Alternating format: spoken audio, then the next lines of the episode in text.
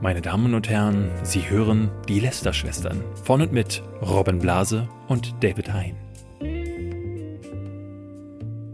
Herzlich willkommen zu einer neuen Folge Lester-Schwestern mit David. Hallo. Hallo. Und mir. Äh, ich würde sagen, wir springen direkt äh, in die Sache. Wir haben nachher noch ein, ein Interview Ja. äh, zum ersten Mal in diesem Podcast. Ähm, da werden wir auch so ein paar Sachen noch besprechen, die zum Beispiel aus letzter Woche aktuell waren. Aber ich habe jetzt direkt einen Aufreger für diese Woche. Oh, oh. Ja. Du siehst auch ganz aufgeregt Ich bin aus. mega ich aufgeregt. Ich Ähm, sehe das ich- in deinen ich- Augen, das, da zündelt's Wir regelrecht. springen direkt in, in, die, in die harten Themen hier rein. Und zwar habe ich eine, eine Doku gesehen Oh, vom ZDF. Die lief jetzt äh, am Mittwoch letzter Woche. Ähm, über äh, Wildschweinpansen. genau. Und ich muss sagen, wie mit diesen Wildschweinen umgegangen wird, das nein. Ähm, es war eine Doku mit dem Titel Geldmaschine YouTube. Also man, man sieht schon aus dem Titel, worauf abgezielt wird. Und das allererste, was mir direkt aufgefallen ist, und das fand ich so spannend, ich meine, die Zielgruppe von so einer Doku im ZDF um 23.30 Uhr ist natürlich jetzt wahrscheinlich über 70. Aber trotzdem wirkte es so, als würde der, der Redakteur Wobei ich von meiner eigenen Oma sagen kann, mit 70 bist du um 23 Uhr schon im Bett. Wahrscheinlich. Also wahrscheinlich ist sie dann doch eher Ja. 65. Aber äh, sie, sie fängt direkt so an und tut so, als hätte dieser Redakteur das Thema YouTube entdeckt. Ja. So, also, also Leute, ich habe da was gefunden. Es gibt da diese Plattform und Leute verdienen da Geld. Wie kann das sein? Das ist ja also völlig undenkbar. Und Kinder gucken das und da ist Werbung und man kann mit dieser Werbung Geld verdienen. Nee.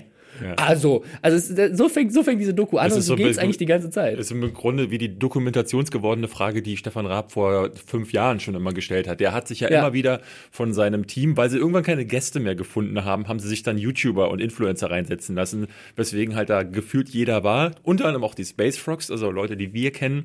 Und äh, in solchen Fällen habe ich dann auch mal wieder reingeguckt, weil ich habe TV Total jahrelang nicht mehr geschaut, weil der Typ einfach du merktest, der war satt, der war, hatte keinen Bock mehr und das hatte sich auch auf die äh, Sendung übertragen. Der hat dann irgendwann äh, während die Gäste da waren, äh, sie, gefühlt von der Karte abgelesen, wer sie überhaupt sind, hat Witze abgelesen von der Karte. Also das, weißt du, der, jemand, der so keine Lust hat, ähm, das brauche ich mir da nicht angucken. Ja. Und es war sehr schön zu sehen bei YouTubern, wo er sich auch wieder nicht informiert hatte und wo er auch wirklich merklich kein Interesse hatte für das ganze Thema, wo, wo immer wieder die Frage von ihm kam, ach, damit kann man Geld verdienen? Ja. So, und das ist so gefühlt jetzt die, die Fortsetzung dessen. Ähm, ich wundert mich immer wieder, dass Aber diese Frage, 2018, ja, dass diese das Frage immer wieder noch aufkommt. Von daher, liebes ZDF, ja, damit kann man Geld verdienen. Ähm, ich frage mich aber auch immer wieder, wie man mit, mit dem Content, der im Fernsehen manchmal so läuft, äh, tatsächlich Geld verdienen Ja, kann. also das, das war mein erster Aufreger, aber ähm, es geht ja noch weiter. Ich also das war ja nur der, der Aufhänger dieser Worum, worum ging es? Also es ging Ähm, im Grunde darum, aufzudecken, dass man äh, verdienen kann, Geld da oder was? was Genau, also, ein, also die, wenn man wenn man so runterbricht auf die Message, die dieser Redakteur da pushen wollte, ist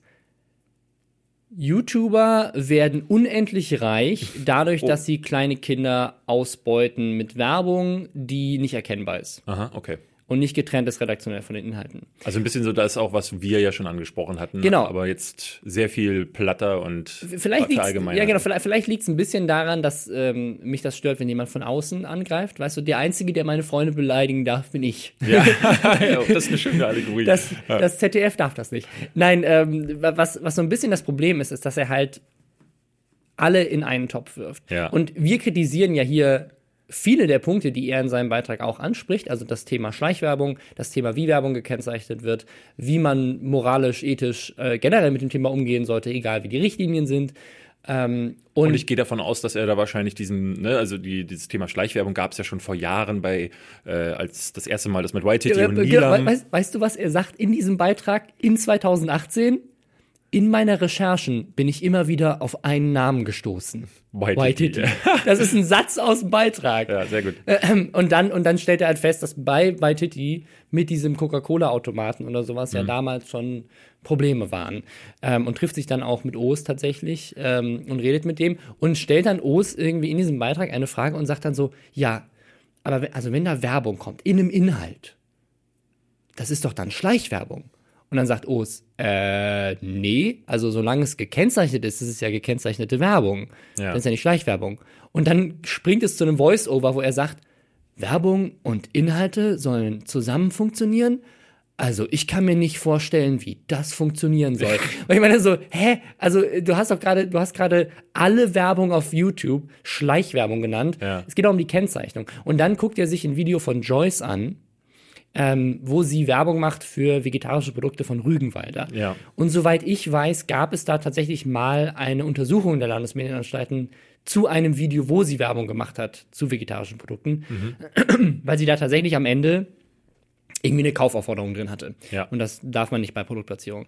Und er nimmt halt dieses alte Video von Joyce, was halt ganz am Anfang nur ganz kurz für drei Sekunden halt unterstützte Produktplatzierung drin hat und dann die Produkte relativ präsent in diesem zehn Dinge, die Vegetarier nie sagen würden, was auch immer dieses Video war. Ne? So ein typisches So ein Joyce. typisches Joyce-Video, weil immer Genau. sie, äh, wir, wir hatten die Anfrage für Luwu damals ja auch zusammenbekommen und da hatte sie dann zehn Dinge, die Luwu-Nutzer Ja, ja. nie sagen. Also zehn Dinge Äh, von. Ein sehr typisches Video und da Ja. kommen halt diese Produkte manchmal vor. Er, er, er fragt am Ende Cornelia Holsten, das ist die Vorsitzende der Direktorenkonferenz der Landesmedienanstalten. Mhm. Und die sagt ihm, das ist richtig gekennzeichnet. Ja. Das sagen die, sagen die Landesmedienanstalten. Ja. Und der Redakteur so, also, das ist, da ist nur drei Sekunden am Anfang Pro Produktplatzierung und dann ist das Produkt aber viel länger drin als die drei Sekunden, die das gekennzeichnet ist. Und das stimmt. Das ist ja korrekt, aber im Fernsehen ist das doch nichts anderes. Das ist einfach, die, die, die Richtlinie ist, Produktplatzierung muss mit Produktplatzierung gekennzeichnet werden. Er redet dann auch noch mit ähm, dem Anwalt Solmecke, den wir ja auch in der Sendung schon öfters erwähnt haben, ähm, der bekannt ist, dass er eben sich mit YouTube-Themen auseinandersetzt und auch auf YouTube einen Kanal hat. Und der meint, für ihn, aus seiner Einschätzung, ist es Werbung. Und äh, das kann ich auch verstehen. Also, wie gesagt, das ist, es ist auch ein schmaler Grad. Und ich persönlich würde auch Joyce dafür kritisieren, dass es vielleicht nicht ausreichend gekennzeichnet ist und sich ein bisschen zu viel um das Produkt dreht. Aber es gibt halt eine rechtliche Auslegung. Und wenn die Landesmedienanstalten sagen, nö, das ist okay, und irgendein Anwalt, der sich vielleicht auch viel mit der Thematik auseinandersetzt, okay, aber der eben nicht bei den Landesmedienanstalten arbeitet und sagt, ja, ich sehe es vielleicht ein bisschen anders, dann ist das ja auch gerechtfertigt, dann kann man darüber diskutieren. Aber dieser Redakteur stellt es die ganze Zeit so dar, als wären alle YouTuber und alle YouTube-Videos so wie dieses eine Video, was er von Joyce rausgepickt hat. Und redet dann tatsächlich mit Psychologen und hat so ein paar Kinder, die er mit in den Beitrag reingenommen hat. Und der Psychologe sagt halt, ja, alle Werbung auf YouTube ist mega gefährlich. Und alle Werbung, egal in welcher Form sie gekennzeichnet ist und wie transparent ist, ähm, manipuliert Kinder. Und alle Werbung ist super böse. Und er sagt dann, es gibt einen Satz ganz am Ende, ähm, wo er sagt, ja, es gibt ja auch noch gar keine Langzeitstudien, was es mit Kindern macht, wenn die ganz viel YouTube gucken. Ich meine, so, wenn du- also du meinst wie Fernsehen oder wie Videospiele oder Ja, ja. wie Bücher lesen oder wie Beatles hören oder Comics lesen? Oder hatten wir diese Diskussion nicht schon vor zehn Jahren und das schon hundertmal in den letzten Malen, wo es darum ging, was Jugendliche heutzutage alles so machen? Also das, mich irritiert das einfach, wie, es ist ja voll okay anzuprangern, dass auf YouTube einiges schief läuft. Aber er war zum Beispiel, und das fand ich halt, das ist das, was mich eigentlich getriggert hat.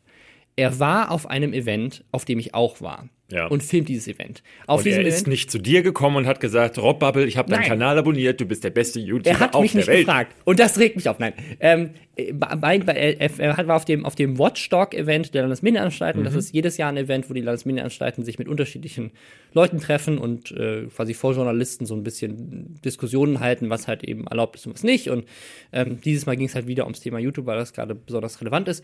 Und auf diesem Event war Bibi und hat auch über das Thema geredet. Und du siehst, wie er auf diesem Event steht und filmt diesen Beitrag von Bibi mit, um so ein bisschen halt seinen Standpunkt zu unterstreichen. Nach diesem Beitrag von Bibi waren ich und Diana zu Löwen auf der Bühne und haben als YouTuber auf der Bühne gesagt, dass wir es eigentlich zu intransparent finden, wie oft gekennzeichnet wird, dass wir uns dafür einsetzen wollen, dass YouTuber mehr ihre Verantwortung nutzen, dass wir der Meinung sind, dass es auch ein bisschen fragwürdig ist, wenn überall immer nur das Wort Werbung draufsteht, weil du dann nicht mehr unterscheiden kannst, was ist da jetzt eigentlich passiert, ähm, weil das Produktplatzierung falsch eingesetzt wird von vielen YouTubern und sprechen eigentlich viele der Punkte an, die er anspricht. Aber anstatt das auch noch mal mit reinzunehmen, weil er war ja da Ja. und zu sagen so, hey, andere YouTuber sind da auch übrigens meiner Meinung, pusht er die Narrative, dass alle YouTuber genauso sind wie dieser eine Beitrag von Das passt Joyce. ja auch viel mehr in die Färbung seines, Ja. seines Beitrags. Und das, das hat mich aufgeregt. Das finde ich auch tatsächlich super schade, weil du ja bei den öffentlich-rechtlichen wirklich die finanziellen Möglichkeiten hast, auch zu sagen, ich setze mich hin, mache als jemand, der eine äh, gute Reportage äh, äh, abliefern möchte, äh, ziehe ich alle Register, äh, fliege dahin, mache dies, äh, hole die, Ja. die Leute mir rein. Ähm, wo ich dann das wirklich aufdecken kann und dass dann tatsächlich trotzdem eine Agenda gefahren wird, weil so wirkt das. Ne? Ja, es wirkt von- sehr so, ja. Gerade von außen, ähm, gerade von den, ich sag's mal so, alten Medien, hast du häufig das Gefühl, ähm, es gibt ja auch ein paar Printhefte wie die, wie die, wie die Welt zum Beispiel, die gefühlt seit Jahren eine Agenda gegen YouTuber und Ja. YouTube im Allgemeinen oder auch die neuen Medien fährt, weil gefühlt ihnen die Bäche äh, äh, leer trocknen und sie einfach jetzt ausschlagen müssen. Ja. Das ist so ihre Reaktion. Es wäre schön gewesen, wenn der gerade, ne, es gibt ja Leute wie uns oder auch, äh, ich hab das, hatte das letzte Mal ja gesagt, ich, äh, oder sag das später auch nochmal, Alicia Marie, ähm, eine YouTuberin, mit der ich mich auf Twitter in den Haaren hatte, die selber auch sagte, sie setzt sich seit geraumer Zeit damit auseinander. Viele möchten, äh, haben aber die äh, intransparenten Regelungen, mit denen sie nicht ganz klarkommen und deswegen verwirrt sind. Ähm, aber es geht halt wieder nur darum, auszutreten zu diesen Influencern da, zu den, ne, ich bin einer, der am ehesten sagt, ich kritisiere das Verhalten, aber dadurch, dass wir beide ja auch Influencer sind, ähm, weiß ich, dass nicht jeder Influencer so ist. Und das so dastehen zu lassen, ist halt einfach schändlich. Ähm, und dementsprechend, äh, ich meine, wir hatten es uns ja gedacht, du hattest mir schon vorher diese, Ja, ja. die Ankündigung dieser Doku geschickt und hast schon gesagt, na, was das mal wieder wird. Und es ist genau das geworden, was man irgendwie hätte erwarten können. Ich habe tatsächlich im Vorhinein eher gedacht, dass sie sich wieder ein paar Leute vor die Kamera halten, die sich dann bis auf die Knochen äh, holen, die sich bis auf die Knochen blamieren. Aber diesmal ist es der Redakteur halt wieder eher selbst, der das tut. Deswegen können wir euch hier an dieser Stelle sagen, braucht ihr euch gar nicht angucken, den, den Kram. Oder vielleicht doch. Könnt euch du aufregen. Es gab ja diese Woche tatsächlich noch ein anderes Thema, über das wir reden müssen, was so ein bisschen auch äh, in diese Richtung geht, denn witzigerweise müssen es nicht nur die Influencer sein, die sich an die Werbung verkaufen. Ja. Mittlerweile sind es ganze Preise, die das tun und Veranstaltungen. Äh, der 99 Fire Film Award hat nämlich äh, ganz schön Kritik einstecken müssen, wobei ich witzigerweise überrascht bin, dass es gar nicht so sehr in, in die Ja, irgendwie nicht. Also ich habe das auch, Ja. nun- also auch erst hinterher erfahren durch einen Beitrag von heute Plus. Ähm, Ja. Dabei war das Thema ja eigentlich schon seit einem Monat relevant. Um es nochmal kurz zu erklären, was der 99 Fire Award ist. Es ist ein sehr beliebter Preis bei Nachwuchsfilmemachern oder Hobbyfilmemachern und auch tatsächlich vielen YouTubern. Ähm, da geht es darum, dass man innerhalb von 99 Stunden einen Kurzfilm erstellen muss. Und die regeln das so, dass das Thema des Kurzfilms eben immer an einem spe speziellen Datum freigegeben wird. Und ab diesem Zeitpunkt haben dann alle Zeit, und ich glaube, es waren über 3000 Filme, die eingereicht wurden, ähm, in diesen 99 Stunden eben von der Idee bis zum finalen Schnitt einen fertigen Film abzuliefern. Das ist Ja. halt ein Kurzfilm. Das ist krass, weil man echt oft sehen kann, was für geile Sachen innerhalb dieser kurzer Zeit geliefert werden können.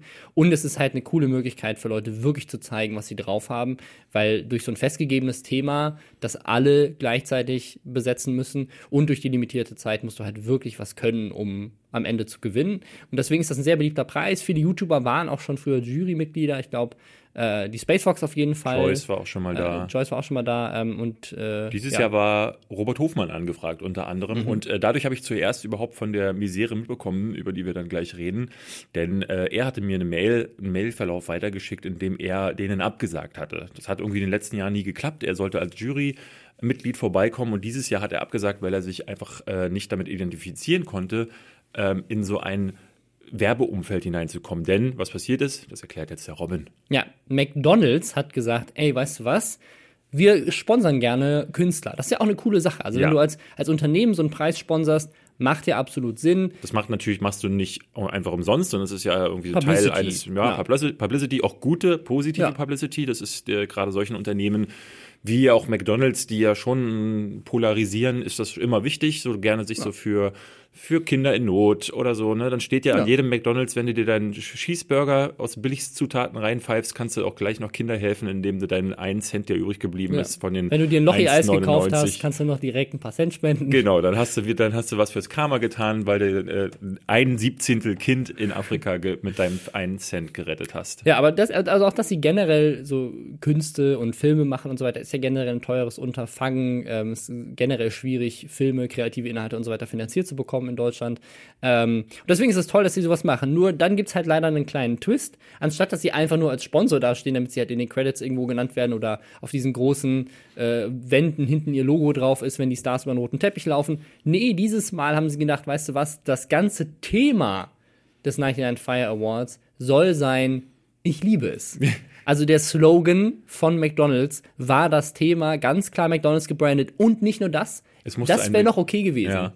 Äh, finde ich, weil ich aus Ich liebe es kannst du viel machen, egal genau, ob der ja. Slogan von ist den oder nicht. Ähm, du musstest ein McDonalds-Produkt in deinem Film platzieren. Und das ist krass. Das ja. ist wahnsinnig krass. 3000 Product Placements. Ja. Und es sind halt, äh, genau, 3000 Videos sind es, ja. ne? Und ähm, es ist halt vor allen Dingen da, dadurch, dadurch verwerflich, weil du A, dann äh, gratis Werbung bekommst und äh, wir hatten so einen Beitrag von Heute Plus gesehen, ja. wo sie und wo dann auch Leute, die daran teilgenommen haben, gesagt haben, ähm, das sind dann halt 3000 mögliche Werbespots, ja. die man ihnen pitcht. Weil, muss man noch dazu sagen, alle Rechte an allem, was da ein, angeliefert wird, geht an die. Das heißt, die können, wenn dann, wenn du eine Idee ich glaube, hast, zeitlich begrenzt für die Teilnehmer. Ich glaube, für ein Jahr gehen die und Rechte. für den Gewinner auf Ewigkeit. Und für, beim ja. Gewinner auf Ewigkeit, ja. Aber trotzdem, ein Jahr ist eine lange Zeit, um aus Ich liebe es ein paar neue Werbespots zu produzieren. Ja, ja, klar. Also einfach nur die Möglichkeit zu haben, zu sagen, ey, wir können potenziell die Idee nehmen und die nochmal neu verfilmen. Oder wir können sogar denselben Spot nehmen, den du kostenlos für uns produziert hast und senden den einfach im Fernsehen und verkaufen so mehr Burger. Das ist halt echt krass. Und da muss man dazu sagen, keiner kriegt da irgendwie Geld. Die, die, ich glaube, der Preis ist wahrscheinlich dotiert, also wahrscheinlich kriegt der Gewinner irgendwas. Aber alle, die da teilnehmen, diese ganzen über 3000 Filmemacher, kriegen ja kein Geld dafür. Im Gegenteil, die haben sogar Kosten, weil die müssen ja meistens die Technik und so weiter auch noch irgendwie bezahlen oder vielleicht die Location oder den mhm. einen oder anderen Schauspieler. Also die meisten, die da mitmachen, machen es natürlich kostenlos, weil sie auch Bock haben zu gewinnen. Also die Kameramänner und Cutter und was auch immer, die sind einfach Teil von dem Team, das eben da teilnimmt. Aber trotzdem ist es jetzt nicht gerade kostenlos, dir 99 Stunden Zeit zu nehmen und du hast ja irgendwie gewisse Opportunitätskosten. Also ähm, das ist halt echt krass und zeigt halt, wie durchkommerzialisiert das ist. Stell dir mal vor, das wäre ein YouTube-Preis gewesen was für ein Aufschrei das gewesen wäre in den Medien. Das ist ein klassischer ja. Filmpreis und ich sehe einen Beitrag bei Heute Plus. So. Ja, ja, ja. Und der war dann halt auch, der, der hat sich gar nicht großartig verteilt. Ne? Ähm, es war ganz interessant zu sehen, dass äh, es auf dem Preis selbst dann quasi so einen kleinen äh, Shitstorm gab, weil ganz viele der teilnehmenden Künstler sich einfach die, äh, die das Recht herausgenommen haben, ähm, den äh, McDonalds zu kritisieren. Ja. Also sie haben so ein Video gezeigt von einer Teilnehmerin, äh, die dann sagt so, ich liebe es, beißt in den Burger und rennt dann zum Kotzen aufs Klo. Ja. Ähm, oder sagt dann nach dem Kotzen, ich liebe es. Ja, genau, und äh, das ist schon, also mehrere dieser, äh, dieser äh, Sachen sind aufgekommen. Es gab einen Beitragsfilm, da hat einer der Künstler ein Video gemacht, wo quasi äh, äh der 99 Fire Film Award seine Seele verkauft an McDonalds und ja. dann so eine richtige Vertragsunterzeichnung an, an Ronald McDonald, genau. An Ronald McDonald, ja. da sitzt dieser Clown dann da und das finde ich ja fast schon wieder saugeil. Ne? Ja, also du, du, konntest auch kritische Sachen einreichen, das ist ja das Tolle. Sozusagen. Das gewinnt also das, dann natürlich nicht, ne? Das, äh, wahrscheinlich nicht, aber ähm, das, äh, das war Wäre aber auch geil, wenn McDonalds die Rechte dann an so einem Film für, und e für Ewigkeit hat und den dann sendet. Ähm, aber das, das ist auch tatsächlich das Gegenargument des Veranstalters gewesen, dass er meinte, ja, ihr könnt ja auch kritische Filme machen. Aber das ist ja völliger Bullshit, weil ja. die meisten wollen gewinnen und werden natürlich nicht sagen, ja, ich piss jetzt den Sponsor ans Bein. So. Ja. Weil es ja. ja. auch eine Chance ist, ne? Aus den 99 Fire Film Awards sind, glaube ich, schon so einige Leute hervorgegangen, die dann sich auf anderer Ebene nochmal beweisen konnten.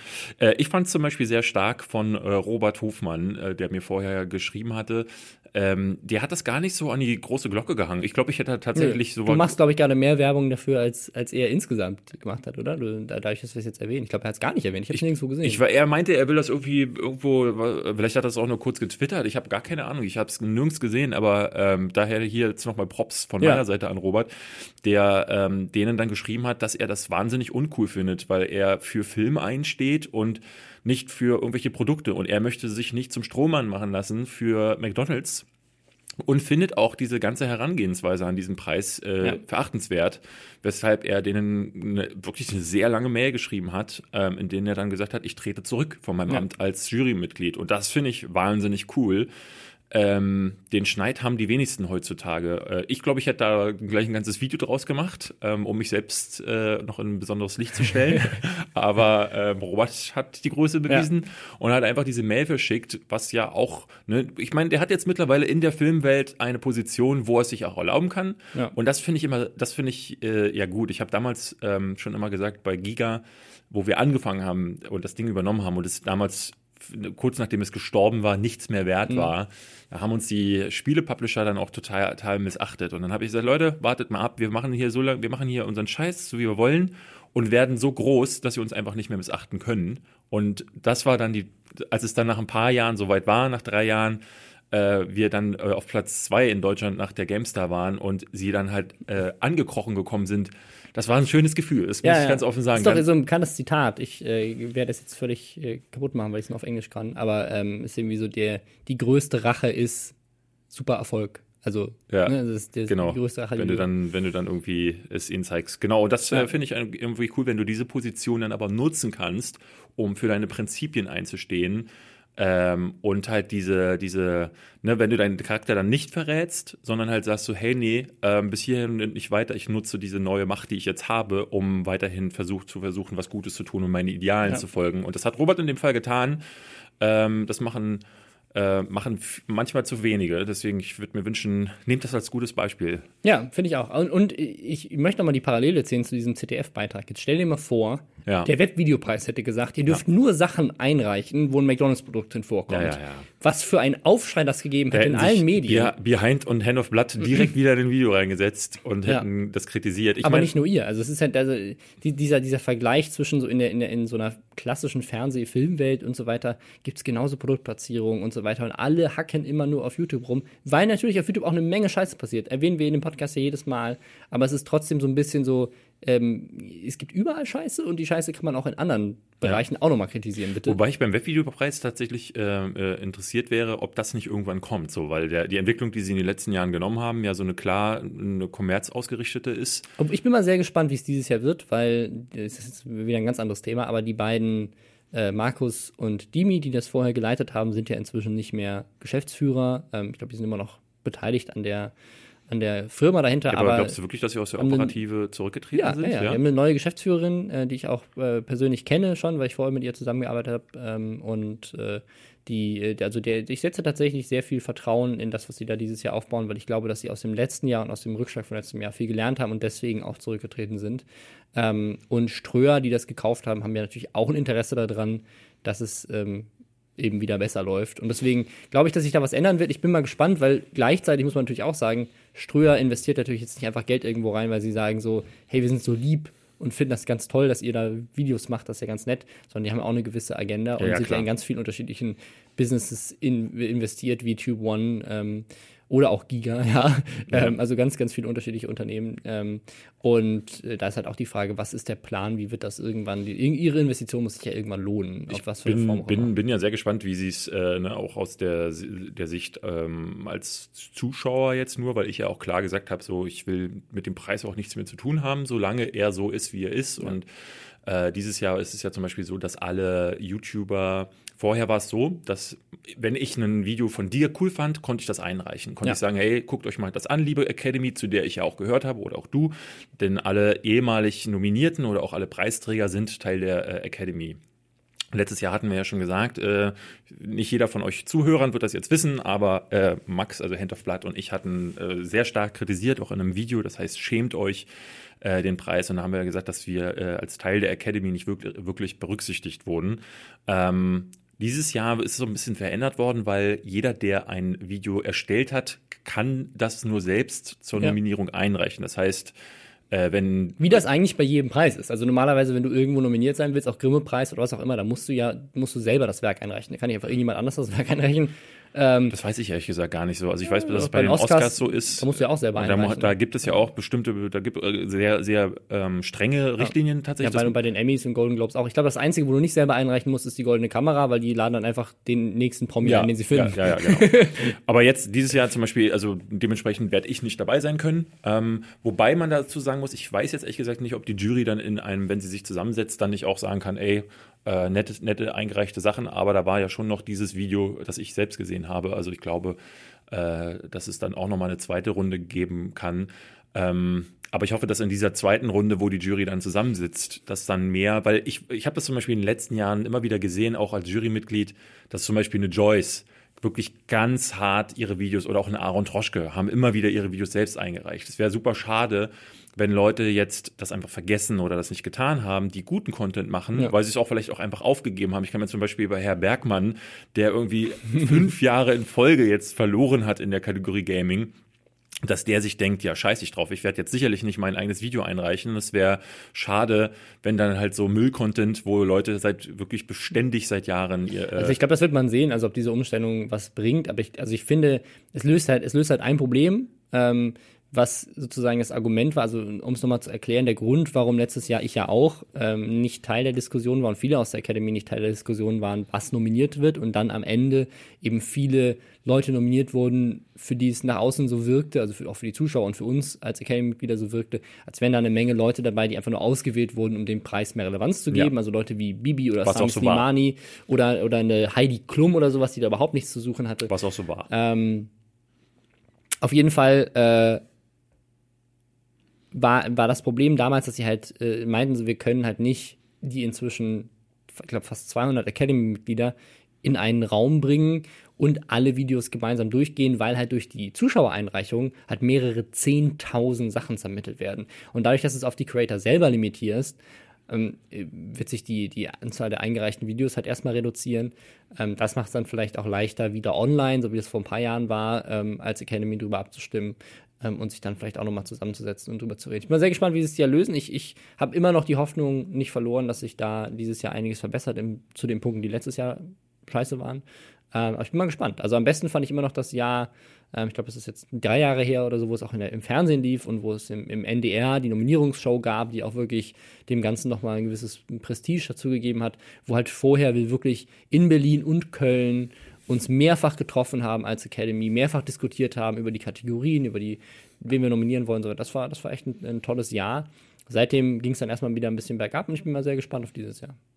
Ich glaube, dem Webvideopreis kann man, um es kurz abzuschließen, ähm, gar nicht so, ne, muss man auch immer wieder sagen, die haben natürlich auch nur, womit sie arbeiten können. Ja. Das sind die Videos, die es gibt. Und da ist viel zu viel Kram dabei, wo man sagen muss, äh, Leute im Bereich von 2000 Abonnenten. Ich kenne, ich hatte jetzt für ein Video, was ich machen wollte, recherchiert. Es gibt so im 2000, 3000 Abo-Bereich ganz viele YouTuber, die total tolles Zeug machen. Mhm. Dinge, die ich mir in Amerika immer wieder angucke, ähm, das, wo ich wirklich ja. danach suche. Analysen, Filmanalysen, Gaming-Analysen, ähm, die aber einfach nicht geguckt werden, weil der Gaming- bei Gaming YouTube einfach mit Let's Plays. Ich, ich, ich google nach Kingdom Come Deliverance, um irgendwie vielleicht auch eine, eine, eine also mehrere Meinungen zu bekommen. Mhm.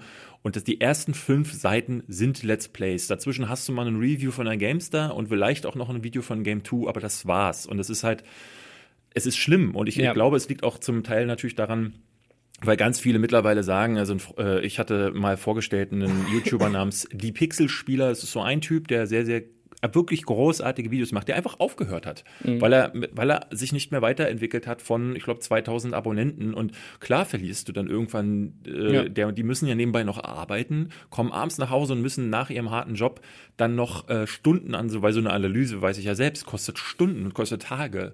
Und das äh, machen dann die wenigsten, wenn das dann 400 Mal geklickt wird. Und es ist wahnsinnig schade, und deswegen war mein Argument im letzten Jahr, warum werden dann Leute wie Ultralativ, die ja nun schon mittel, mittelgroß mhm. zu diesem Zeitpunkt waren, gar nicht berücksichtigt? Warum habe ich bei Journalismus Richard Gut, Gutjahr? Was mhm. soll das? Und das sind so, ähm, das sind so Sachen, wo sie sich letztes Jahr wirklich selbst ein Bein gestellt haben, aber auch der gesamten, der gesamten Web-Creator-Riege äh, ja. Äh, ein Bein gestellt haben, weil ich glaube, dass ganz viele nach außen, und das, das, hast du ja an der Reaktion auf unser Video gesehen, haben sich da, äh, haben da gesagt, so ja, genau so ist es und haben sich aber auch wirklich geprellt gefühlt von dem Preis. Wir, würde ich sagen, kommen jetzt zu äh, einem Part, den wir die Tage schon aufgenommen haben. Deswegen nicht wundern, das wirkt so ein bisschen äh, rausgeschnitten äh, und ist es auch. Äh, wir hatten nämlich den äh, Tomic zu Besuch. Tomic, äh, den äh, erklären wir euch ganz kurz, ist, äh, der hat einen, so wie hier Newsfam, wie hier Mr. Trashback, hat einen Kanal, wo er sich mit einer Redaktion, der Junge hat tatsächlich ein paar Leute sich angezüchtet, die mit ihm zusammen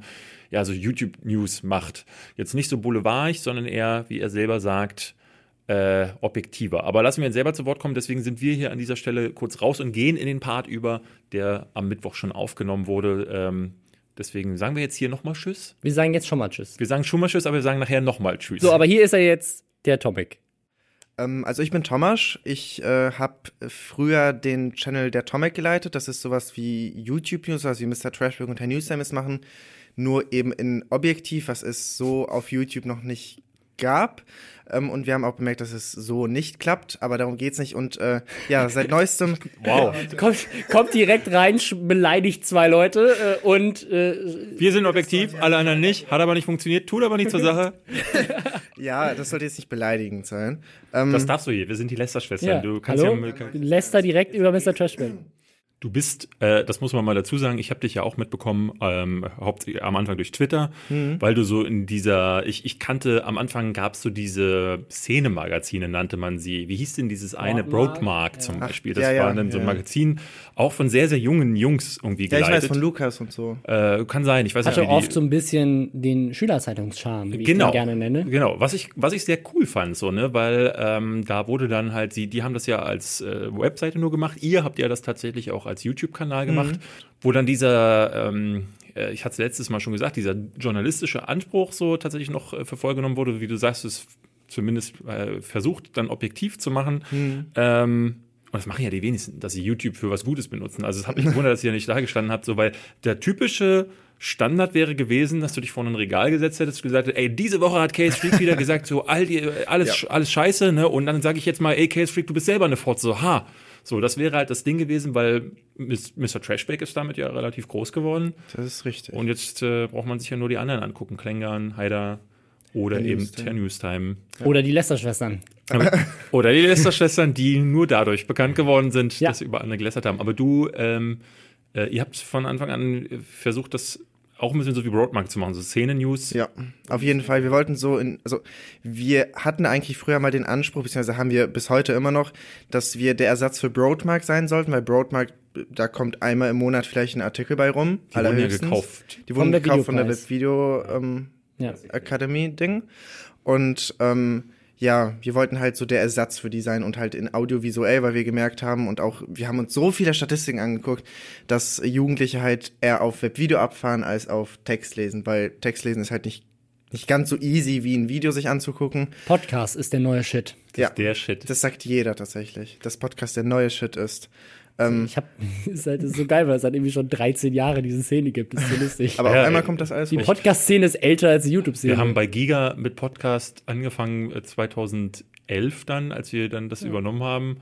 Äh, und davor schon bei Gamona ja so Videopodcasts gemacht, ähm, hat nur halt keine Sau interessiert. Ne? mein, ähm, mein, mein, erster Job, für den ich Geld bekommen habe, war Podcast-Produktion für Online-Welten. Ja, geil. Ja. Das war der direkte Konkurrent von Gamona. Die ja, ich weiß. Ja auch immer, ja. Ich habe euch fertig gemacht mit Ach, meinem Podcast. Krass, scheiße. Ähm, ja, aber wie man merkt an unseren Zahlen, ähm, ist die Zuschauerschaft von YouTube zu sensationsgeil, um sich Sachen zu anzugucken, die eben meinungsbildend sind und nicht meinungsvorgebend, wie zum Beispiel so ein Herr Newstime oder Mr. Trashpack.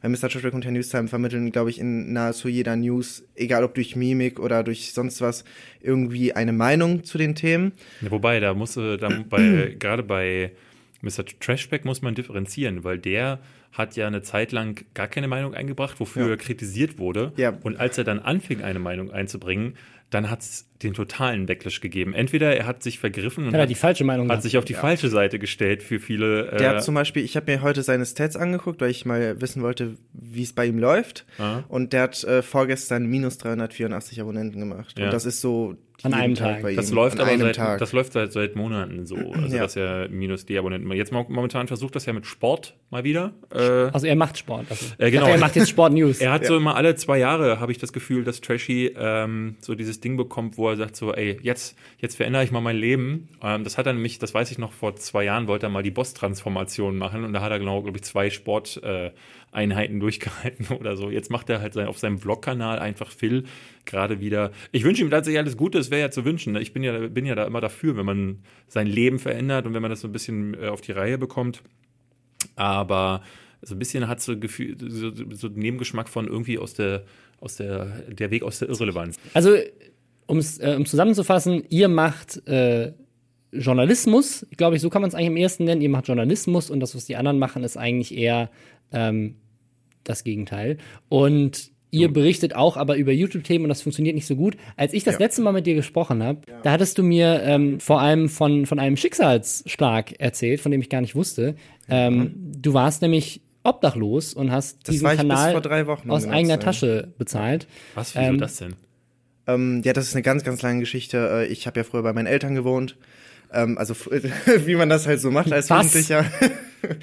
ähm, aber ja, irgendwann mit 15 fang das, fing das dann an mit Jugendheim und äh, Jugendamt und Jugendhilfe und so. Und irgendwann ähm, hat dann halt das Jugendamt die Jugendhilfe abgebrochen. Weil du ein Schläger bist. Nee, um Gottes Willen. Ähm, ja, auf jeden Fall wurde dann halt irgendwann die Jugendhilfe abgebrochen und somit muss ich dann halt selber gucken, wie ich klarkomme. Dann bin ich zu einem Menschen gezogen ähm, und äh, dieser Mensch wurde verhaftet. Oh, Alter Schwede, das ist mal was. also Ja. ist äh, Was ist eine mit krasse? Lebensgeschichte, Ja. die Und, wir hier in diesem ja. Podcast haben. Dann bin ich halt nach Wien gegangen zu einem Freund, bei dem ich bis vor drei oder vier Wochen gelebt habe. Und jetzt habe ich endlich einen guten Job gefunden hier in Berlin und deswegen bin ich jetzt nach Berlin gezogen. Und dieser Job ist bei Christoph Krachten. Ja. Was? Echt? Social Media Manager. Ach du Scheiße. Aber für ihn oder für seine Produktion? Für seine? Produktionsfirma, für United Creators BNB. Ja, was machen die denn jetzt gerade? Als die machen How die, to Music, ein neues Funkformat. Ah, okay. Dafür bin ich halt zuständig. Den habe ich jetzt auf der, ähm, auf der Medienboard-Party am Samstag erst getroffen. Äh, Wie war die denn? Erzähl mal von der Medienborn-Party. Die Medienboard-Party ist so ist die begehrteste Party zur Berlinale in Berlin äh, und die muss man sich so vorstellen: Du kommst an und hast direkt keine Lust mehr, direkt vor dem Eingang. Du siehst im Ritz-Carlton, alle schickimicki gekleidet, schön mit Anzug, schön mit Kleid. Äh, die Frauen, wenn sie denn können, haben sich die Brüste bis zum Kinn hochgeschnallt. Die Männer haben alle denselben Zwirn an. Und dann ähm, sind da auch aber wirklich alle Schauspieler, die du dir vorstellen kannst. Also äh, Regisseure, Tom Tückwer war da, alle Produzenten, der gesamte Cast von jeder deutschen Serie, die es gerade gibt, also auch von Dark zum Beispiel. Ich sah dann den Hauptdarsteller von Dark, ähm, Louis? ich weiß nicht, wie der heißt, der Louis spielt den Hoffmann heißt Jonas in der. Ja, der ist Louis Hoffmann. Ja, der ist so winzig klein. Ich dachte mir, der, Echt? ja. Ich, ich bin, an, bin an, an ihm vorbeigelaufen und dachte so, wer bringt denn hier seine Kinder mit? Und, das war dann dieser Hauptdarsteller von Dark. Ähm, es gab leider kein Essen. Wir hatten extra vorher Was? nichts gegessen, weil wir dachten so, ähm, also weil wir keine Zeit hatten, dachten, naja, da gibt's ja immer so Häppchen. Und dann hatten sie aber nur Süßigkeiten und Brot. Die hatten so ganze Brotleibe da und irgendwie hast du dann im Hauptraum auch Fisch gehabt. Der ganze Hauptraum stank nach Fisch, war aber diese, diese ähm, Meile, wo es den Fisch gab, war nicht erreichbar. Es war so voll und warm, dass ich dachte, ich muss hier weg. Und dann haben wir nur noch als einzige Möglichkeit gehabt, uns zu betrinken und mit ganz vielen Leuten zu sprechen, von denen ich die Hälfte mich nicht mehr erinnert habe, wo ich sie schon mal ge gesehen habe. Und die anderen waren Leute, die ich, mit denen ich eh ständig zu tun habe, also YouTuber Ja. äh, oder andere Also Influencer. um, um jetzt ein Bild zu malen, in dieser nach Fisch stinkenden, schweißigen, engen, Ja. warmen Menge, tr Menge triffst du dann auf Christoph Krachten. Genau, Christoph Krachten war da, Sturmwaffel war da, der mich übrigens auf unsere, äh, darauf ansprach. Er meinte so, dass Kelly zu ihm sagte, hast du schon, hast du schon die erste Folge Lästerschwestern gehört? Da haben die über dich gelästert. Ich gesagt so, hey, hey, Moment, wir lästern über dich, wir, äh, wir dachten, dein Video ist von Studio 71 durchproduziert. Aber äh, ja, das war dann so eine Party, wo ich relativ schnell sagte, komm, äh, nee, wir gehen. Das war eher, eher nichts. Aber ja, da traf ich Christoph Krachten, mit dem habe ich aber tatsächlich lange nicht mehr gesprochen. Von Christoph habe ich immer so das, äh, den Eindruck gehabt, ähm, beruflich totales Arschloch, äh, privat super Kerl. Also ich habe immer, wenn ich mit ihm privat in, ein Trinken war, dachte ich so, ach, es ist ein Feiner, mit dem unterhalte ich mich gern.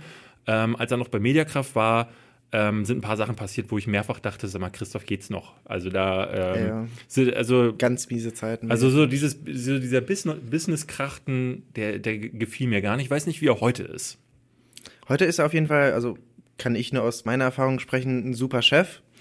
Ähm, und ja, hat mir ziemlich gut nach oben geholfen. weil es für mich als äh, Berufseinsteiger mit dem Hauptschulabschluss ist ein bisschen kritisch, äh, einen Job zu Aber wie geht's denn mit dem Tomic weiter? Weil das ist ja auch so eine, so eine Sache, die habt ihr komplett aus eigener Tasche produziert. Ähm, wer, also während du obdachlos warst, hast du gesagt, ey, ich mache jetzt noch weiter YouTube-Videos, die mir kein Geld einbringen. Das ist schon eine Dedication, die haben, glaube ich, 99% aller YouTuber nicht. Ja, vor allen Dingen war das ja ziemlich guter Content. Die, äh, die, das letzte, was ich so richtig in richtig groß auch mitbekommen habe, was so richtig funktioniert hatte, war, als du aus der Gerichtsverhandlung von ApoRed live Das getwittert hast. geil. Wie standest Ja. denn du dazu? Das würde mich mal interessieren. Du warst ja live dabei und äh, jeder, der dich hat tweeten äh, lesen, ich ja auch unter anderem, hatte ja mitbekommen, am Ende hast du dich dann kurz selbst Ja. überschlagen. Dann hattest du geschrieben, er äh, kriegt eine Haftstrafe Ja, und hast dich dann genau, verbessern müssen, ja. dass es nur auf Bewährung war. Und ich dachte schon, yeah, Haftstrafe. äh, ich meine, auf der einen Seite denke ich mir dann so, man soll es den Leuten nicht wünschen. Auf der anderen Seite wäre es ein schöner Präzedenzfall gewesen, um anderen auch mal zu zeigen, ey, so ein Scheiß geht nicht. Also man kann das Leuten schon wünschen, Leute, die über die Stränge schlagen und das Gesetz brechen, die sollten auch bestraft werden. Ja. aber also, ich meine, so krass ist es jetzt nicht Nein, gewesen. Dieser. Bombenprank war doof, aber ich finde, drei Jahre in, in Haft kommen muss niemand für sowas. Nein. Ja, klar, die Richter, äh, die Staatsanwaltschaft hatte ja so, so eine hohe Strafe ausschlagen wollen, weil eben äh, die ein Exempel statuieren wollten, das zu sagen, so, yo, YouTuber, das ist kein rechtsfreier Raum auf YouTube. Ähm, deswegen passen wir bitte auf, was ihr macht. Ähm, aber ich finde tatsächlich die Bewährungsstrafe mit den, ich glaube, 120 Sozialstunden oder so, finde ich ganz ehrlich zu milde. Zu wenig, ja. Das Weil stehe ich auch so. ich saß da und ich habe mir die Zeugen angehört und ähm, bei einer Zeugin ist hat es mich wirklich bewegt, weil sie hatte sowas schon mal erlebt. Sie war schon mal kurz vorm Tod. das war so eine ältere Dame, Das ne? war eine ältere Dame, ähm, wo auch ihr Mann ausgesagt hatte, weil der ja auch dabei war. Und alleine deswegen hätte ich ihm wirklich so drei Monate Haft gewünscht. Beim besten Willen. Also mir hat diese Dame so krass wehgetan. Ähm, die war aber auch leider für kein Interview bereit. Sonst hätte ich mit ihr ein Interview geführt. Der, der hat jetzt jede Nacht Flashbacks von ApoRed, der irgendwelche Taschen um sich wirft. Ja. Also ich, ich, ich, ne, also ich, es klingt dann schon auch ein bisschen abstrus, das so zu hören. Also du, ich war nicht vor Ort, so wie du, ähm, aber hinterher zu lesen, ähm, eine, eine alte Dame dachte, oh Gott, aber ne, du weißt halt nicht, was vorher passiert ist. Genau. gerade wenn es eine ältere Dame war und die vielleicht, meine Oma hat ja noch die Bomben fallen hören im Krieg damals, Ja. ne, als kleines Mädchen zwar, aber ich glaube, wenn da äh, jemand so ein Ding abziehen würde, würde die auch den Schock ihres Lebens bekommen. Ich weiß nicht, macht das einen Unterschied, ob du einen Terroranschlag überlebst, weil du quasi eine Bombe explodieren hörst oder siehst oder mitbekommst, dass Leute um ihr Leben rennen, oder dass Leute nur um ihr Leben rennen und es ist gar keine Bombe explodiert. Ich, also ich kann, ich, das Problem ist, ich habe äh, den, den Bombenprank, weil er ja direkt damals gelöscht wurde, nie gesehen ähm, und habe deswegen kann nicht sagen äh, aus der Erfahrung, wie haben die Leute eigentlich reagiert. Also wenn das wirklich so rüberkam, als wäre das ein echter ähm, Terroranschlag und die Frau hat um ihr Leben gebankt, ja okay, dann stimme ich ihr bei. Aber wenn das so ein witziges Ding war, wo äh, oder was heißt witziges Ding, aber wenn da einer ne, eher denkt so, haha, war nur ein Spaß und dann kommt auch gleich einer mit der Kamera, dann Nee, sollte das es ja ist eigentlich eben nicht passiert. Das so. ist nicht passiert. Er ist in einem schwarzen Anzug, also Upred, äh, der Ahmad ist da hingegangen zu einem, zum Beispiel, das war? Ahmad Ahadi. Ahmad Ahadi, ah, okay, Ähm, also. Der, Ahmad Ahadi, aha. Oh, ja. ähm, ja, der ist auf jeden Fall zu einem Sparkassenautomaten gegangen mit einer schwarzen Tasche, wo er halt vorgab, dass dort eine Bombe drin wäre. Und der war halt schwarz gekleidet, sah sehr mafiosi aus und das war eine Person, so, so ein äußerliches Erscheinungsbild, bei dem ich mir gedacht hätte, so, ja, also der könnte schon eine Bombe in dieser Tasche haben. Ja, und ja. der hat es nicht innerhalb der nächsten 10 oder 20 Sekunden aufgelöst, sondern erstmal gewartet, was passiert. Ja, mal gucken. Vielleicht erschrecken sich die Leute. ein Aber er hat es bisschen. aufgelöst oder ich Er hat's in manchen Fällen aufgelöst, in manchen nicht. Ah, okay, das ist klar. Was halt kacke ist, weil ähm, es gab auch einen Fall, da hat auch ein äh, etwas jüngeres Mädchen ausgesagt, ähm, bei dem, das war am Hauptbahnhof, glaube ich, am Hauptbahnhof in Hamburg. Auch eine gute, einfach eine gute Stelle, um Terroranschläge zu faken. Also wundervoll. Ähm, das war die Treppe zur S-Bahn-Station, da geht's halt so runter und ähm, ja, die Dame ist halt hochgekommen, er hat die Tasche zu ihr geworfen und sie ist dann natürlich direkt weggerannt, weil sie dachte, boah, jetzt passiert was. Ja. Und sie ist nicht zurückgekommen, somit wurde sie nicht aufgeklärt. Und sie war dann zu Hause und hat dann geheult und sie war fix Krass, und fertig okay. mit den Nerven. Deswegen glaube ich halt, dass diese Strafe ein bisschen zu milde war. Das ist wohl wahr, ja. Und tatsächlich muss man äh, auch sagen, er hat wahnsinniges Glück gehabt. Ähm, ich meine, du hast zum Beispiel so an Hauptbahnhöfen in London zum Beispiel, Ja. ähm, da wirst du weg ausgeknipst. Da hast du gar Ja, keine, da gibt's nicht mal mehr Mülleimer, weil die ja da äh, mehrfach schon äh, Bombenanschläge hatten, wo dann Bomben in Mülleimern untergebracht wurden. Da kannst du einfach deinen scheiß Müll nicht wegwerfen. ähm, und da stehen überall auch Wachen, Bewaffnete. Ne? Und wenn dann so einer durch die Gegend prankt, der wird halt weggemacht. Ne? Und dann Ja, ja. äh, hat er tatsächlich Glück, dass das in Hamburg einfach noch nicht der Fall ist. Aber Das äh, ist der Fall. Da, da gibt es auch schon bewaffnete Bundespolizisten, Ja? die da durch die. was äh, für ein. Spaten da. Das ist echt, Ja. echt der Knaller. Aber Da hat echt Glück. Da hast du vollkommen recht. Also die, die Strafe war zu niedrig angesetzt. Äh, äh, ich bin mir ehrlich gesagt nicht sicher, ob er die schon jetzt abgeleistet hat, aber du hast es jetzt auch nicht mehr weiterverfolgt. Ne? Das weiß ich nicht. Er wollte auch Berufung einlegen, aber ähm, ja. Aber was heißt denn Sozialstunden? Ich, ich stelle mir das immer vor, wie du musst dann in der Altersheim. Altenpflege arbeiten. ja, du gehst in anderem. aber das ist doch und eine Strafe für die Alten, wenn ApoRed die plötzlich pflegen muss. ja. Ja, aber er muss das ja so machen, wie es vorgeschrieben ist, weil er hat ja einen Bewährungshelfer dann. Ähm, und dem, wenn dem irgendwas nahegetragen wird, dass er gegen die Bewährungsauflagen verstößt oder eben irgendeinen Bullshit macht in dieser Einrichtung, in der er halt eingesetzt wird, dann ist es auch möglich, dass trotzdem die Haftstrafe eingesetzt Ja. wird. Wenn er zum Beispiel die Sozialstunde schwänzt, kontinuierlich, dann ist es auch möglich, dass er ins Gefängnis geht. Für Ja. die Strafe, die vorher angesetzt war. Okay, also Wenn wenn, ich, wenn ich eines Tages in ein Altersheim komme, möchte ich bitte nicht von ApoRed gepflegt werden. Das, kann ist mein einziger Wunsch. Könnt ihr das bitte, Das könnt ihr bitte dafür sorgen, dass das nicht passiert? Aber dieser Hunger, dann tatsächlich dahin zu gehen und berichten zu wollen, aufdecken zu wollen, also dieser tatsächlich journalistische Anspruch, der, ich weiß nicht, ob er schon mal existiert hat bei manch anderem. Äh, Newstime hat sich ja gerne immer als äh, Journalist Der ist Journalist. dargestellt. Der ist, Herr Nüstam ist ein Journalist. Der ist im deutschen Fachjournalistenverband, also ist er ein Journalist. Ah, okay. Jetzt mittlerweile sagt er, er ist keiner mehr. Sagt er ja, ganz, aber er ist neu, ein ganz neu. Der kann ja so oft sagen, wie er will, dass er kein Journalist ist, aber er ist ein Journalist. Am Anfang war es, gefällt oder nicht. Ja, jetzt, jetzt ist das gefühlt, sagt er zumindest nicht mehr. Aber wie gesagt, also diesen Anspruch, ähm, den hat er da nicht. Wir haben ja in der letzten Folge ähm, äh, eigentlich gar nicht so intensiv über das Thema Kennzeichnungspflicht nochmal gesch geschrieben. Und dann hast du auf Twitter ein äh, eigenes Drama losgeschlagen. Ja, ich habe, äh, äh, nachdem wir ja darüber gesprochen hatten, wie, ähm, wie das funktioniert mit Schleichwerbung und mit den Controllern von äh, Xbox, habe ich dann äh, abends dann gesehen, wie Alicia Marie ist eine, eine von den, ähm, ich, ich weiß gar nicht, was sie genau macht. Ich weiß, dass sie bei Studio 71 war oder ist. Ja, sie ist da noch. Ich glaube, die macht Beauty und Musik. Ich weiß es aber ehrlich gesagt nicht. Ähm, äh, äh, ich habe nur von einer Freundin gehört, äh, dass äh, wer sie ist. Und habe dann sie angeschrieben, weil sie von Netflix nämlich eine Jacke zugeschickt bekommen hat, von äh, der Serie Riverdale und das halt genau so gemacht hatte wie Lara Loft oder eben Mr. Morgame. Hey, danke Netflix, schön mit Vertaggung und äh, at netflix.de und ich dachte nur so, hey, willst du nicht einfach mal Kennzeichen, habe sie angeschrieben und gesagt, willst du nicht einfach kennzeichnen, dass das Werbung ist? Und dann ging's los. Dann hat sie sich gerechtfertigt, weil sie macht das ja immer normalerweise und sie kann überhaupt nicht verstehen, dass sie jetzt angegriffen wird, Ja, wo ja. sie doch es immer richtig macht und nur dieses eine Mal hat sie es jetzt vergessen.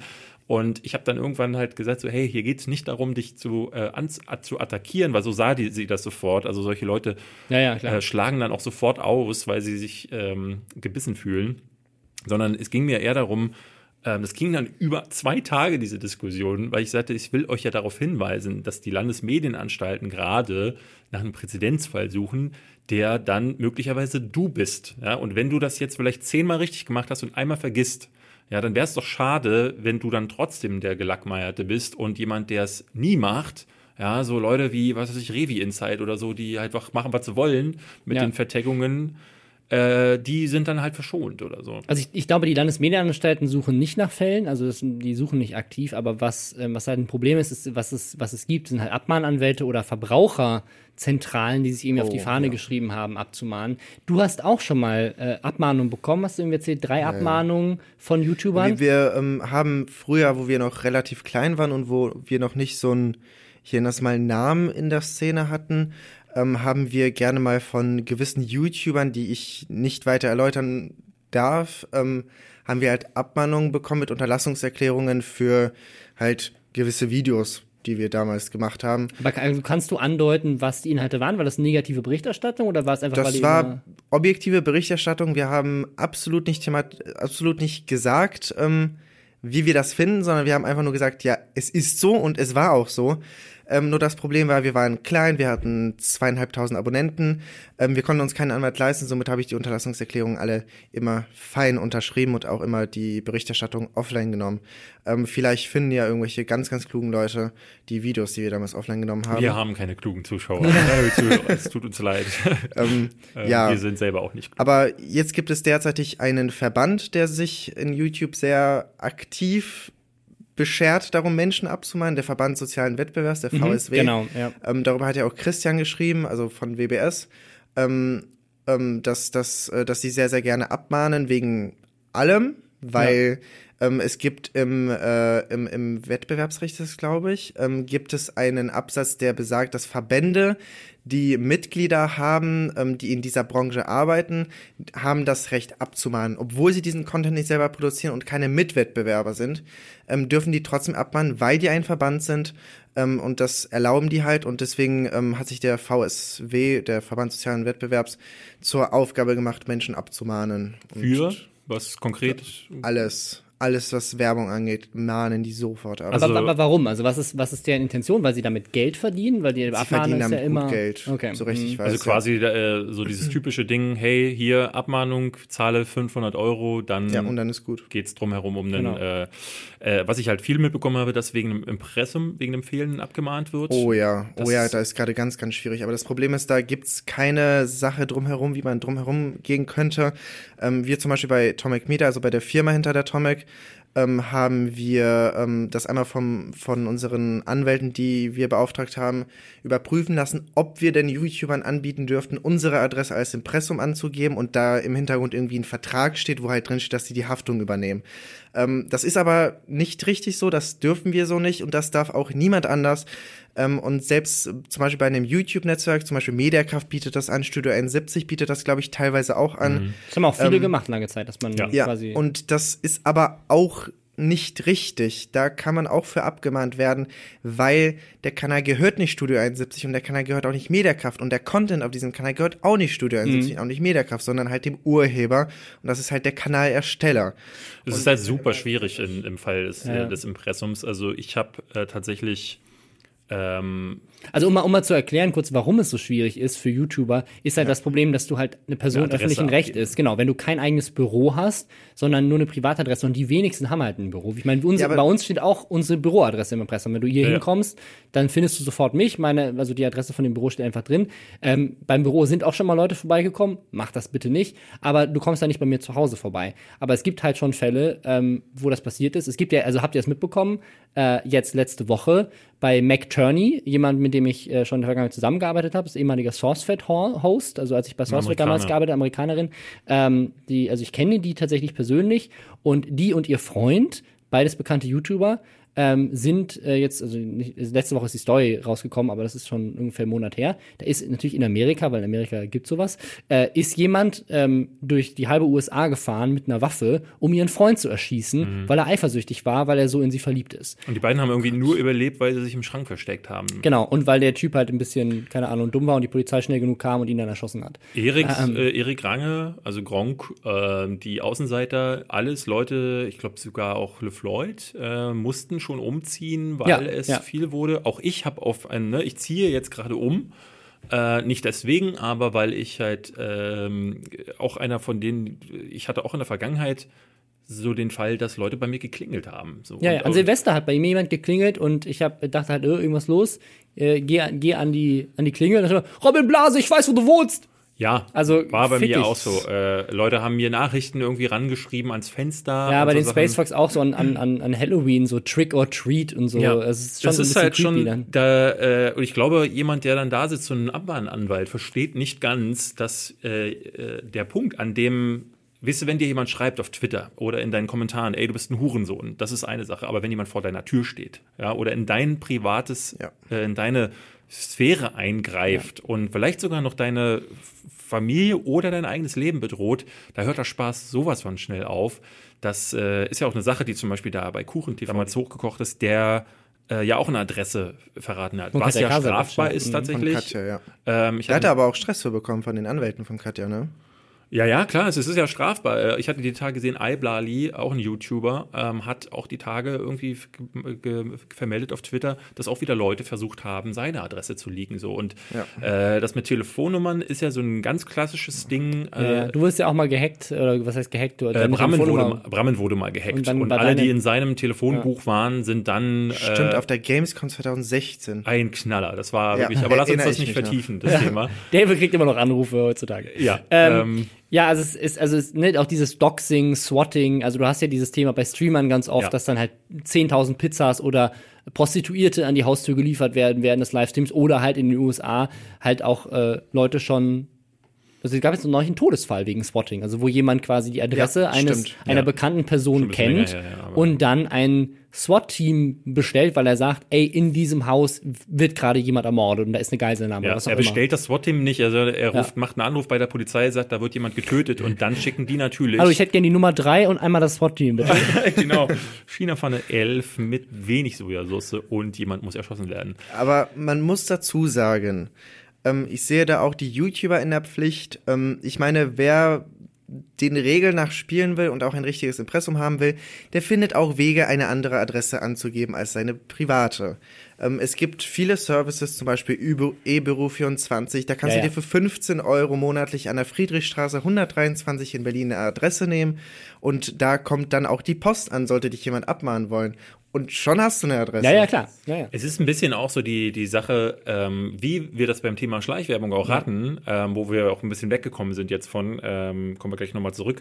Da ist es ja auch so, dass äh, viele sich beklagt hatten. In dieser Diskussion, die ich jetzt auf Twitter geführt hatte, hatten mehrere Leute gesagt, unter anderem Frank Sirius, dass äh, die Lage so wirr ist, dass du halt mhm. einfach nicht richtig verstehst. Dadurch, dass es keine klaren Richtlinien gibt aktuell, ist es halt so, was, ne, ich habe wahnsinnig viele Fragen auch unter einem äh, Posting gesehen von Fabian Siegesmund. Der hat auf Facebook äh, einen langen Post gemacht, nachdem ich ihm gesagt habe, ey, du hast Werbung gemacht auf äh, Twitter äh, auf ähm, äh, Instagram, weil er sich äh, ja das in der Vergangenheit schon häufiger so gemacht hat, dass er Marken anfragt, um sie sich schicken zu lassen. Und das, das finde ich halt wirklich, das finde ich halt wirklich eine spannende Frage, wo ich halt wirklich gerne mal, also jetzt nicht um Fabian anzugucken, ich mag ja, mag ja Fabian auch, aber wo ich wirklich mal fragen würde, wie das ist, weil das, das ist Werbung, klar. Das, das, das, das, Argument, das Gegenargument und ich das lass, es, lass mich auch. ganz kurz sagen, ja, okay, wie die Leute sorry, verstehen. Ähm, äh, Fabian fragt Marken an, um ein Produkt kostenlos zu erhalten und sagt dann, ich bewerbe das dann für euch.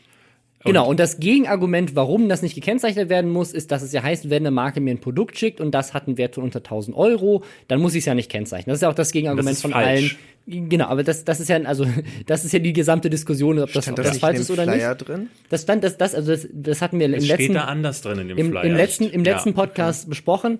Es gibt diesen ursprünglichen Flyer der Landesmedienanstalten. Ja. Da beziehen die sich auf diese 1000 Euro Grenze, mhm. basierend auf irgendeinem Urteil, wo genau, das mal Sie sagen, in, in diesem Flyer wurde. steht drin, dass wenn der Großteil ähm, des Videos Werbung ist, ist es Werbung. Wenn der Großteil redaktioneller Inhalt ist, ja. ist es das nicht. Bei einer Instagram-Story, wo Fabian quasi in fünf Instagram-Stories nur sagt, äh, Werbung, Werbung, Werbung und gar kein redaktioneller Inhalt besteht. Oder auch wenn eine Lara oder eine Alicia Marie irgendwas posten, gibt es ja keine Abgrenzung von irgendwelchem redaktionellen Content.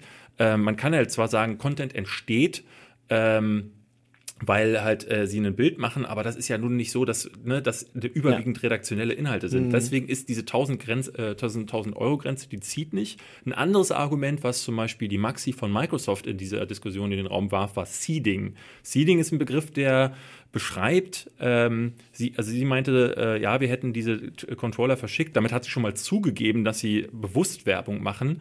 Ähm, und äh, Seeding bedeutet, dass du auf Influ an Influencer Inhalte, also Content verteilst, der sich dann hoffentlich viral verbreitet. Das ist zum Beispiel, wenn du einen Trailer ver, äh, ver, verbreiten möchtest. Oder das habe ich auch immer wieder so in ähm, von so Film-PR-Firmen, dass die den Artikel machen, äh, die krassesten Auftragskiller aller Zeiten und auf Platz 1 ist dann äh, John Wick ja, zum, zum Kinostart von John Wick und die schicken dir diesen vorgeschriebenen Artikel in der Hoffnung, dass Magazin XY den einfach copy und pastet und sich so ein äh, Inhalt dann verbreitet. Ja.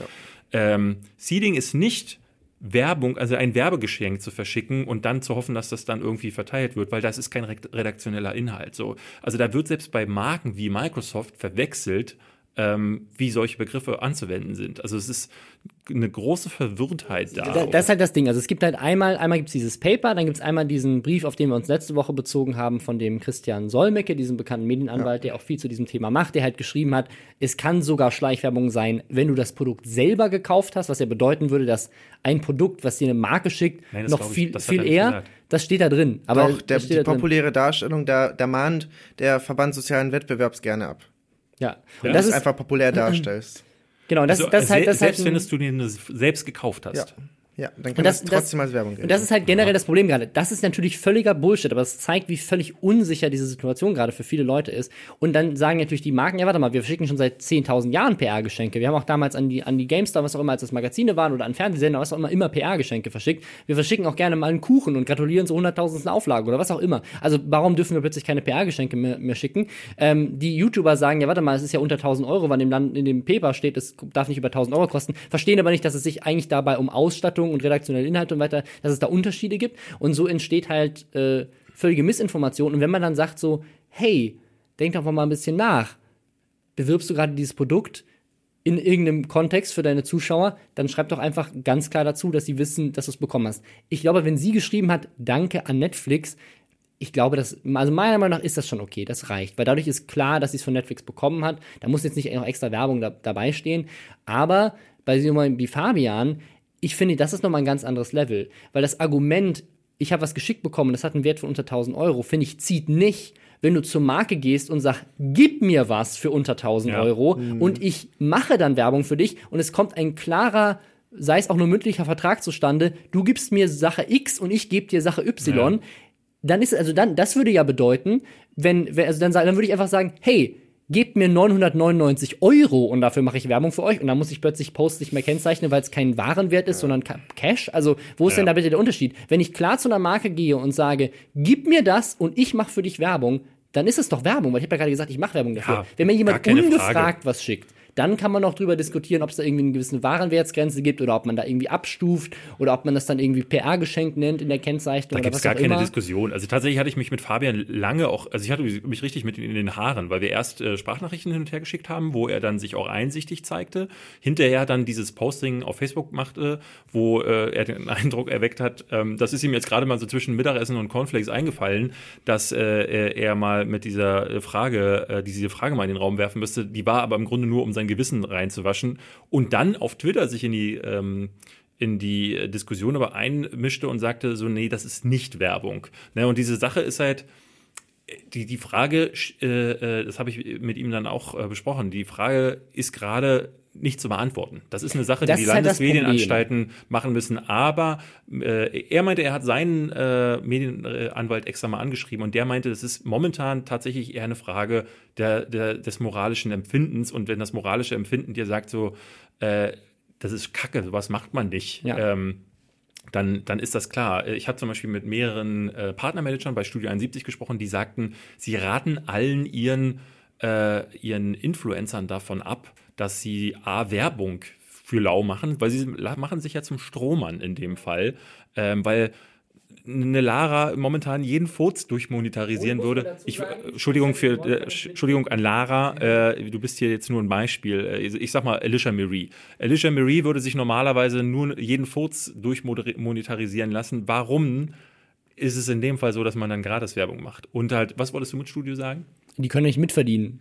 Genau, das kommt du, nämlich dazu. du, kannst, dir- du kannst dir nicht 30% von einem Controller abschneiden. Ja, das ist wohl wahr. Da, da, deswegen sind sie natürlich sauer. Aber sie sagen halt auch, dass es im Zweifelsfall Ärger geben kann. Und wie du schon sagst, wenn dann solche Abmahn äh, Verbände. Verbände losziehen, ähm, dann kann es halt eben äh, Ärger geben. Ich bin ja gespannt, wann die ersten Postings diesbezüglich von den großen YouTubern kommen, weil sie, ich meine, populärer Fall war, glaube ich, jetzt bei ApoRed zum Beispiel, dass er eine, eine Abmahnung bekommen hat, Oh, weil, weil er bei Instagram kein Impressum äh, mit reingemacht Beim hat. besten Willen, ja. Also die, äh, das Also muss man dazu sagen, so diese, diese, abstrus diese, A- diese. ApoRed in, äh, Instagram-Sache, die kommt ja von uns. Ähm, Ach so. äh, also ich habe ja mit der WDR... Du alter Denunziant, du. ich, ich bin schuld, also ich, ich glaube, dass, dass ich und, und Ben Bode, die für WDR 360 diese Gewinnspielreportage gemacht haben, daran schuld sind, dass die Hamburger Medienanstalten dieses Verfahren eingeleitet haben.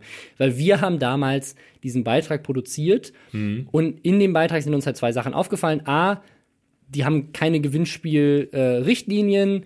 Ähm, die verlosen Sachen am Ende wahrscheinlich gar nicht. Sie verteilen irgendwelche iPhones einfach random auf der Straße und sagen, sie hätten sie aber Teil ihres Gewinnspiels verteilt, verteilen sie teilweise an minderjährige Kinder, die eigentlich gar nicht an dem Gewinnspiel teilnehmen dürfen und brechen eigentlich so gut wie jede Richtlinie, die es zum Thema Gewinnspiele gibt. Und wir wollten halt einfach dafür aufklären, wie das ist und haben deswegen die Landesmedienanstalten angeschrieben und hatten unter anderem in dem Beitrag auch den Hinweis, dass wir auch versucht haben, ApoRed zu kontaktieren, aber er auf keiner Seite ein Impressum hatte, so. außer aus Facebook. Und auf Facebook war ein Impressum hinterlegt mit einer Postleitzahl für Hamburg, die es nicht gibt, eine Straße, die es in Hamburg nicht gibt und eine Person, dessen Namen, wenn du den googelst, der einzige Treffer ist das Impressum von ApoRed. ähm, Okay. Also komplett erfunden. Und dadurch, dass die Landesmedienanstalten halt wegen unserer Gewinnspielanfrage von dem Thema wussten, äh, haben sie dann auch dieses Impressumsthema mitbekommen. Also wir sind nicht hingegangen und haben gesagt, leitet ein Verfahren an, sondern das war halt in dem Gesamtmischmasch von dem, was wir da recherchiert haben, kam das halt auch raus und die Landesmedienanstalten haben dementsprechend dann gehandelt. Das ist blöd. Ja, aber kennt ihr jemanden, der ein Impressum äh, bei Instagram hat? Ja. Ich ja. Ich habe Ja? ein Impressum auf Instagram, ja. Oh, okay. Und Photo Music. Du kannst ja, du Also, kannst eins ja. hinterlegen auch inzwischen. ich finde das halt, Ja, wo? Also du kannst halt eine Website hinterlegen oder einen Ja, Link oder ja, eine ja. Adresse. weil ich denke mir halt auch so, äh, ne, also es ist ja nicht so, dass es irgendjemanden gegeben hätte, der dir das äh, gesagt hätte. Und das ist, ich hatte äh, mal wieder mich mit Studio 71 auch in den Haaren. Ähm, weil ich ähm, mit einer der Partnermanagerinnen dort auch äh, geschrieben hatte, auch im Zuge dieser Schleichwerbungssache und meinte so, warum kommt eigentlich von euch diesbezüglich nicht? Warum klärt ihr eure äh, äh, Creator da nicht gut genug auf? Ne? Ähm, ich bin jetzt zwar einer, der mit äh, Studio 71 oder mit meinem Partnermanagement nicht so viel kommuniziert, ähm, aber äh, da, da ist halt zu wenig. Also es gab jetzt vor ein paar Wochen mal die Mail, äh, oder schon einige Wochen sogar her, dass es, wo es dann hieß, Leute, es gehen gerade ganz viele Abmahnungen bezüglich äh, Impressum rum. Es kann natürlich gut sein, dass auch Studio 71 das dann erst in diesem Zuge mitbekommen hat, weil sich dann so Entwicklungen ergeben haben. Aber es ist nicht so, dass dann von Anfang an jemand da, gesessen und, äh, da gesessen wäre und dir erklärt hätte als neuer angehender Influencer, guck mal hier, das ist die Checkliste, das sind so Dinge, so verhältst du dich am besten, dann bist du auch wirklich sicher. Ich weiß nicht, liegt es daran, dass Studio 71 oder dass die Netzwerke auch noch zu unsicher sind, dass auch sie nicht gut genug aufgeklärt sind? Oder Ich glaube, weil die Rechtslage bei solchen Sachen so unsicher ist. Also ich wusste zum Beispiel, dass du für eine Website ein Impressum brauchst, weil ich habe schon Ja, mit das 14 sowieso. meine erste Website programmiert. das ist logisch, ja. Da Ähm, darfst du noch nicht im Impressum stehen. Sie mal, mit da haben wir 14, ja mit den- 14 war ich schon so ein Straftäter, ich sag's euch. ähm, Ach, heute doch auch Zum noch. Glück du. gibt's die Website nicht mehr, ich werde nicht abgemahnt. Ähm, nee, und aber das, das, das nächste Problem ist halt sowas wie, wie Instagram zum Beispiel, hatte ja lange Zeit auch äh, vielleicht auch gar nicht die Möglichkeit, da irgendwas zu hinterlegen. Du kannst ja nicht bei jedem Bild was hinterlegen, du musst es in dein Profil irgendwie völlig unsauber posten. Ähm, und ich habe halt gedacht, gut, wenn jemand mein Instagram-Profil findet, dann wird er ja wissen, dass ich auch einen YouTube-Kanal habe, weil der YouTube-Kanal ist ja auch offensichtlich und auf dem YouTube-Kanal ist das Impressum. So, so weit war ich dann schon. Aber das dass ich jetzt auf so jeder machen. Seite das haben muss. Das kannst du auch so machen. Es äh, gibt das, da so ein Artikel von WBS, von Christian Solmecke, ähm, in dem, beziehungsweise das sagt nicht nur er, das sagen die meisten Juristen, ähm, dass das Impressum durch zwei Klicks erreichbar sein muss. Bedeutet, du kannst auch Impressum Doppelpunkt und dann den Channel-Link von dir reinmachen.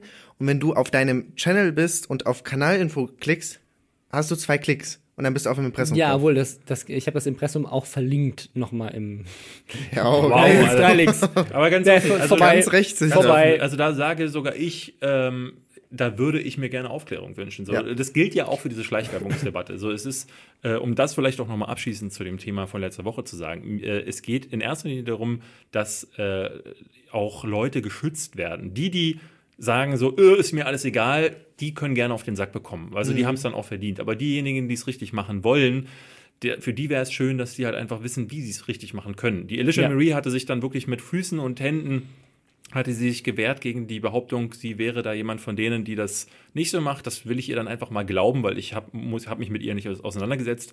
Wie gesagt, ich habe auch äh, von Leuten äh, gehört wie Frank Sirius oder so, die dann halt einfach sagten, sie haben keine Ahnung.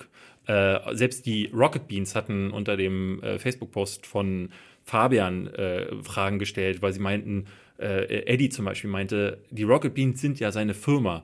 Heißt das, dass er jeden, jeden Link den er von äh, den Rocket Beans postet mit dem Hashtag Werbung. Ja, also, wa- was ist denn weil- zum Beispiel, wenn ich, also ich habe ich hab mir das auch überlegt, also ich, zum Beispiel, ich spiele ja in, äh, in äh, dieser Funk-Serie mit. So. Ja. Ich werde dafür nicht bezahlt, dass ich das teile. Ich mache das einfach nur, weil ich halt auch will, dass die Serie erfolgreich ist, weil dann gibt es vielleicht eine zweite Staffel und ich darf nochmal mitspielen. Ähm, aber das ist, das ist ja trotzdem ein Incentive, das zu machen. Muss ich dann Werbung schreiben, hey, guckt euch diese Serie an, weil ich empfehle gerade eine Sache, die ich selber cool finde, in, von der ich in irgendeiner Form eventuell auch profitiere. Ähm, also es ist halt äh, Aber ich glaube, da, da brauchst du es nicht. Natürlich, also Ich mein- das ist das Ding. Also eigentlich brauchst du es ja bei, bei all diesen Sachen nicht und dann in manchen Funk macht ja Fällen schon und so weiter. damit. Das, Funk ist auch kein kommerzieller Anbieter. Trotzdem ist halt immer so die Frage, also es, es gibt diese Mischung zwischen was ist, die, was ist der Rechtsstand Mhm. und der wird immer klarer. Es gibt dann immer wieder so Fälle wie halt dieser Post, wo es dann plötzlich heißt, jetzt musst du auch nicht gekaufte Sachen, Mhm. äh, selbst gekaufte Sachen kennzeichnen. Ähm, oder eben dieses Thema PR-Geschenke, wo wir, glaube ich, alle noch so ein bisschen unsicher sind wegen dieser 1000-Euro-Grenze. Aber äh, ansonsten wird es eigentlich immer klarer, wenn du Werbung machst, schreib halt Werbung dran, fertig. So. Es ist, halt, es ist halt, ich hatte es neulich bei mir. Ähm, Olli und ich haben in der letzten Folge Kommt noch, die wir für Dr. Freud gemacht hatten, hatten wir zu Weihnachten einen Wein Weihnachtseinkaufsratgeber. Die Folge ging 13 Minuten oder so und irgendwo relativ weit hinten sagen wir dann so spaßeshalber, ähm, hier kauft David Heinz Buch. Ne, halte ich das kurz in die Kamera. Es war auf der einen Seite als Witz gedacht, auf der anderen Seite ne, freue ich mich natürlich Kauft schon. David Heinz Buch, äh, Hashtag Werbung. freue ich mich natürlich schon, wenn es tatsächlich gekauft würde. Ja. Ähm, ich mache das ja meistens so, dass ich nicht mal einen Link oder so poste, sondern die Leute sollen es sich dann ergoogeln. Aber äh, natürlich kam die Frage auf, ist das dann nicht schon eine Sache, wo wir das ganze Video als Werbevideo äh, kennzeichnen müssten, weil wir ähm, kurz eben sagen, ey, kauf David Heinz Buch. Egal, äh, Ich glaube nicht, dass also, du müsstest, du müsstest es, glaube ich, am Anfang kennzeichnen und dann ähm, Im vielleicht Grund- auch nochmal währenddessen, Im um Grunde ist das so, ja. Und das ist halt so, auch da habe ich gedacht, so, ne, während wir das gedreht haben, hätte ich niemals daran gedacht, weil ich halt so dachte, so, ja, ist halt so, ne, so mal kurz hochgereiten, halb aus Spaß, halb, weil ich dachte, na ja, vielleicht ist ja doch der eine oder andere Ja. dabei, der sich daran wieder erinnert, der hat ja ein Buch gemacht.